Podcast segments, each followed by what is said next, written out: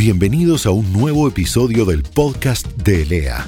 En esta edición, Cardiometabolismo, donde junto con el doctor Ricardo Iglesias, expresidente de la Sociedad Argentina de Cardiología, repasaremos temas de interés para la práctica clínica. Hola, damos comienzo a una nueva entrega de este proyecto educativo y en el último podcast habíamos hablado sobre cómo detectar la insuficiencia cardíaca y los cambios en la evolución de esta enfermedad para prevenir la muerte de esta nefasta pandemia. Y hoy vamos a hablar específicamente del tratamiento de la insuficiencia cardíaca. El tratamiento estará dirigido siempre a reducir la mortalidad, prevenir la progresión de la enfermedad, como hablamos en el último podcast, mejorar la capacidad funcional y prevenir las descompensaciones. ¿Por qué? Porque las descompensaciones llevan a internaciones con muchos días de pérdidas de horas de trabajo o de estar lejos de su familia, con todo el contexto psicológico que genera estar internado y con esta, este hambre de aire que significa la disnea. Por eso, durante muchos años teníamos muy claro la estrategia terapéutica. Teníamos que decir el tratamiento, había muchas guías, consensos que nos decían cuál es el tratamiento ideal, cómo teníamos que evaluar la respuesta. Y la verdad estábamos cómodos, estábamos tranquilos, todos sabíamos que lo que no debía faltar nunca es la dieta sin sal, estricta, y la ingesta de líquido no podía ser exagerada, que había que tomar los medicamentos y tener una buena adherencia, que había que sacar el tabaquismo, obviamente, y disminuir el alcohol que podía lesionar mucho más al músculo cardíaco. Y hacer una actividad física programada como para que el paciente pueda mejorar su capacidad aeróbica. Esto estaba muy claro. Todos sabíamos que la fisiopatología de esta enfermedad estaba basada en un desarreglo neurohormonal había marcadores en sangre claramente identificados de este fenómeno neurohormonal, elevaciones de la epinefrina, la norepinefrínica específicamente, la angiotensina, la endotelinas. Esto llevaba a un remodelado ventricular que realmente era compensatorio al inicio, pero luego esto era en detrimento de la función global. Y esto daba los síntomas, la morbilidad y la mortalidad. Y sabíamos claramente que había que combatir este factor neurohormonal y las piedras angulares del tratamiento eran los antagonistas neurohormonales, los bloqueadores beta, los inhibidores de la enzima convertidora de angiotensina y los antagonistas los receptores de la angiotensina 2, los ARA2, y los antagonistas de los receptores mineroscorticoides. Teníamos muy claro este punto. Y estas medicaciones, que tenían que estar al máximo tolerable por los pacientes en dosis, con un gran, nos daba un gran impacto en la mortalidad cardiovascular, en la muerte súbita y disminuían las hospitalizaciones y mejoraban la capacidad de ejercicio y la función ventricular. Estábamos conformes, teníamos herramientas, pero a su vez teníamos algunos problemas que los podíamos solucionar con diuréticos en aquel paciente que retenía mucho eh, líquido, la ibabradina cuando la frecuencia exageraba mucho y los betabloqueantes no la podía bajar, Teníamos los vasodilatadores en aquellos pacientes que tienen insuficiencia renal, como es la hidralacina y los nitratos, y teníamos a su vez los viejos digitálicos para aquellos pacientes con insuficiencia cardíaca y fibrilación auricular. Todo esto era para aquellas poblaciones más complejas. Pero cuidado, seguíamos teniendo una mortalidad menor, pero seguía siendo muy elevada, no tolerada. Y es así como la ciencia lo que lleva es a nuevos actores. Siempre la investigación médica está buscando mejorar los números para bajar la mortalidad de nuestros pacientes. Y aparecieron drogas nuevas que son la neprilesina y los receptores de la angiotensina 2, el ARNI, que es el sacubitrilo y el valsartán, las glifosinas, también conocidas como inhibidores del cotransporte sodio-glucosa renal tipo 2, y a su vez una droga que yo no voy a discutir demasiado porque todavía no está autorizada en el mercado argentino, que es el Vericiguat, que es para pacientes muy comprometidos, con mucha insuficiencia cardíaca, pero ya no es un manejo de ambulatorio, sino es más manejo desde las terapias intensivas las unidades coronarias. Bien, teníamos en un momento todas las respuestas, pero prontamente la ciencia nos cambiaron las preguntas. Y ahí vino todo este caos de qué hacemos con tanta información. Esta fue la pesadilla y es la pesadilla del cardiólogo. ¿Qué hacemos con los cientos de miles de medicaciones que están apareciendo y específicamente estas que nombramos recién? Mucha información que muchas veces nos apabulla y que nos desinforma. Y tenemos que definir con todas estas nuevas drogas cuál es la elección racional, cuáles son los medicamentos que deben indicarse en todos los pacientes y cómo, y también cuáles son aquellas indicaciones no imperativas y en este caso cuáles las situaciones en las que podrían ser de utilidad. Me parece que esta es un poco la idea de esta charla. ¿Qué hacemos con estas nuevas drogas? Vamos a hablar fundamentalmente con los inhibidores de la neprilesina y los receptores de angiotensina. En el año 2014 eh, se publicó el estudio Paradigm, que comparó sacubitril, valsartán con enalapril en pacientes con deterioro de la función ventricular. Incluyó pacientes con insuficiencia cardíaca ambulatoria, con dosis estable de su medicación previa, con inhibidor de enzima convertidora, beta bloqueante, etcétera, etcétera. Y este estudio fue detenido prematuramente por la altísima superioridad del sacubitrilo y el valsartán. Demostró una superioridad frente al enalapril impactante con una reducción de la muerte cardiovascular de un 20%. Y esto es muy importante, con reducción de la internación. Y, por supuesto, la seguridad fue excelente, inclusive mejor que los pacientes que recibían en april. Y estos beneficios se mantuvieron también en la vida real. Esta droga llegó para quedarse.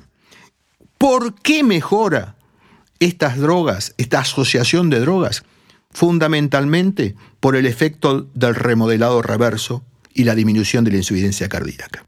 Bajan los volúmenes ventriculares y esto se ve y se mantiene durante muchos meses. Inclusive, al bajar los volúmenes, lo que baja es la insuficiencia mitral, elementos reagravantes en la evolución natural de esta enfermedad. ¿En quién habría que utilizar? Que esta es la pregunta también básica.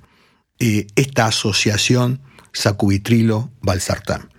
En pacientes con disfunción ventricular asintomática no hay documentación hoy que nos pueda justificar.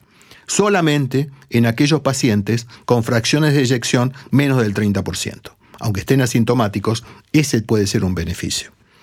En todos los pacientes con síntomas actuales o previos, es decir, los estadios CD de insuficiencia cardíaca, si no tiene contraindicaciones, hay que utilizarlo. Si no tiene ningún tipo de tratamiento con IECA o ARA2. Y la recomendación internacional que si los pacientes toman IECA o ARA2, aunque estén estables, lo preferible es modificarlo, sacarlo lentamente y colocar el sacubitril con el valsartán.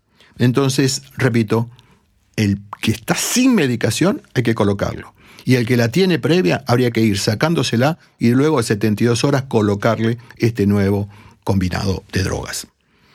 Eh, el inicio tiene que ser lento, no se olviden que puede producir, recuerden el valsartán es un vasodilatador, puede producir hipotensión, hay que hacerlo lentamente, cada 24 horas uno puede ir chequeando, y la titulación total a la mejor dosis, que sería la que tolera el paciente, uno lo puede hacer entre 3 y 4 semanas.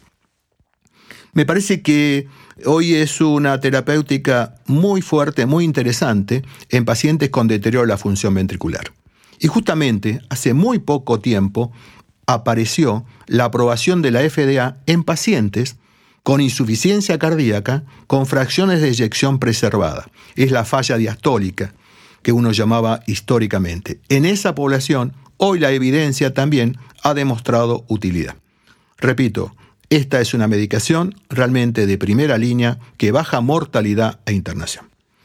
Y del año 2015 aparecieron unas drogas para combatir la diabetes que son los inhibidores del cotransportador sodio-glucosa tipo 2, las gliflosinas.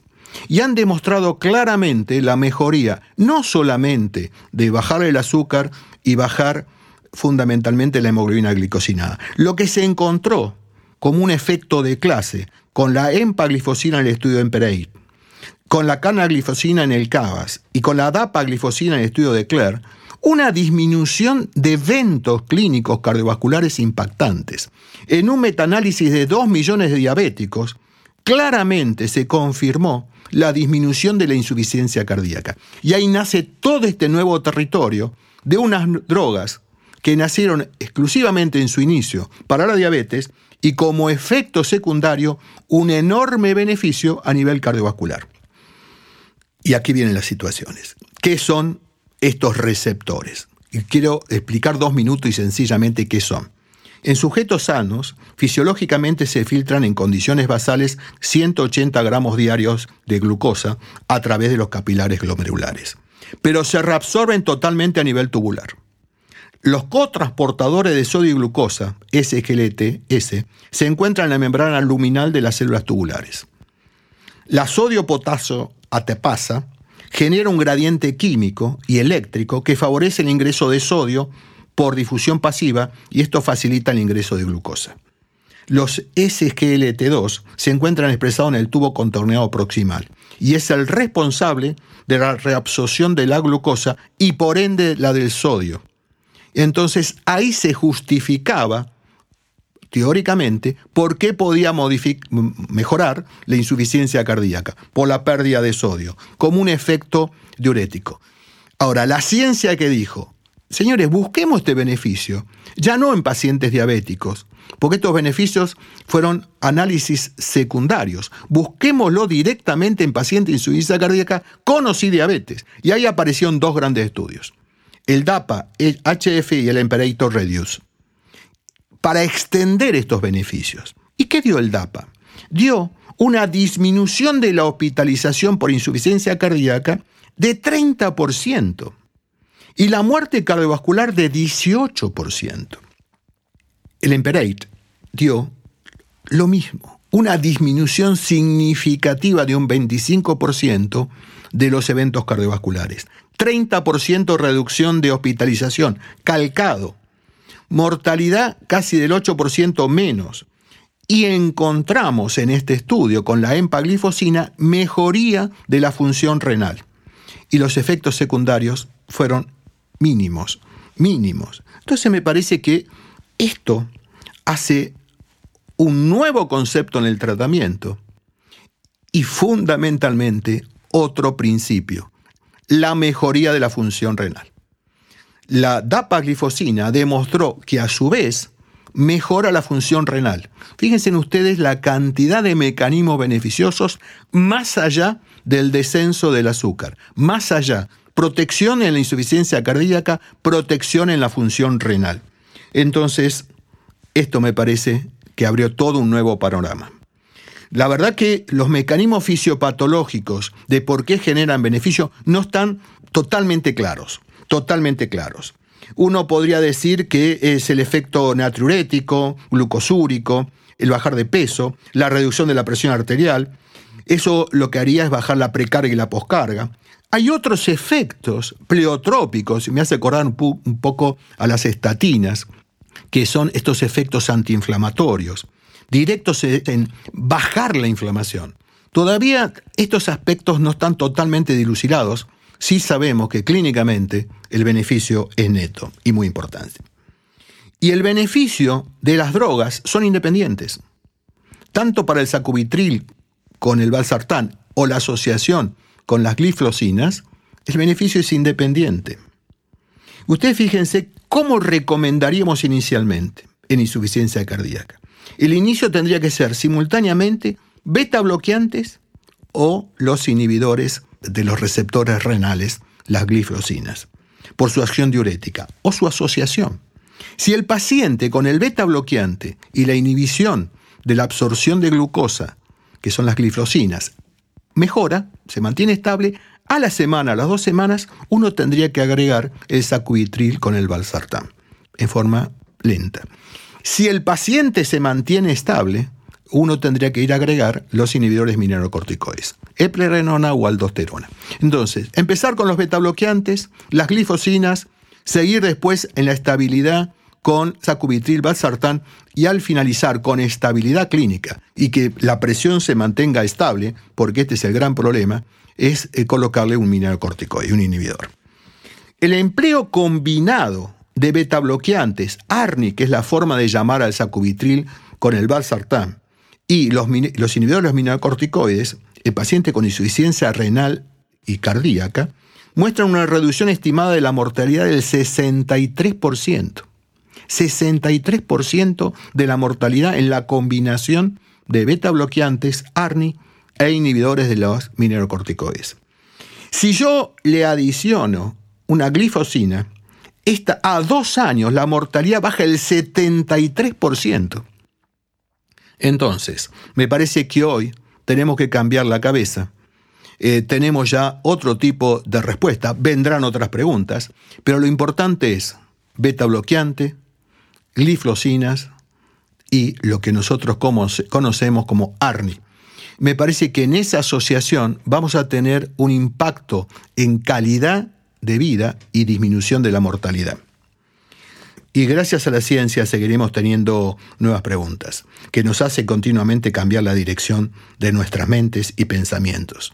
Gracias a todo esto, siempre va a ser un beneficio a nuestros pacientes. Les recuerdo que ante críticas, opiniones o sugerencias temáticas, el mail personal mío es doctoriglesiaspodcast.gmail.com. Muchísimas gracias y hasta la próxima entrega.